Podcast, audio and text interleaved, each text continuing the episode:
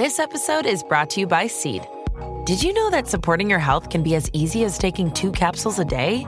Each daily dose of Seed's DS-01 Daily Synbiotic is formulated with 24 scientifically studied probiotic strains that support gut, skin, and heart health, helping you start the new year off right.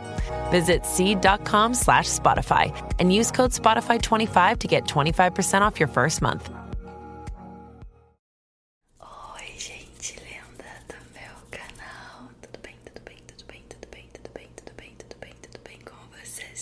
Espero que esteja tudo bem, comigo está tudo bem. E hoje, hoje, hoje, hoje, hoje, hoje, hoje, estamos aqui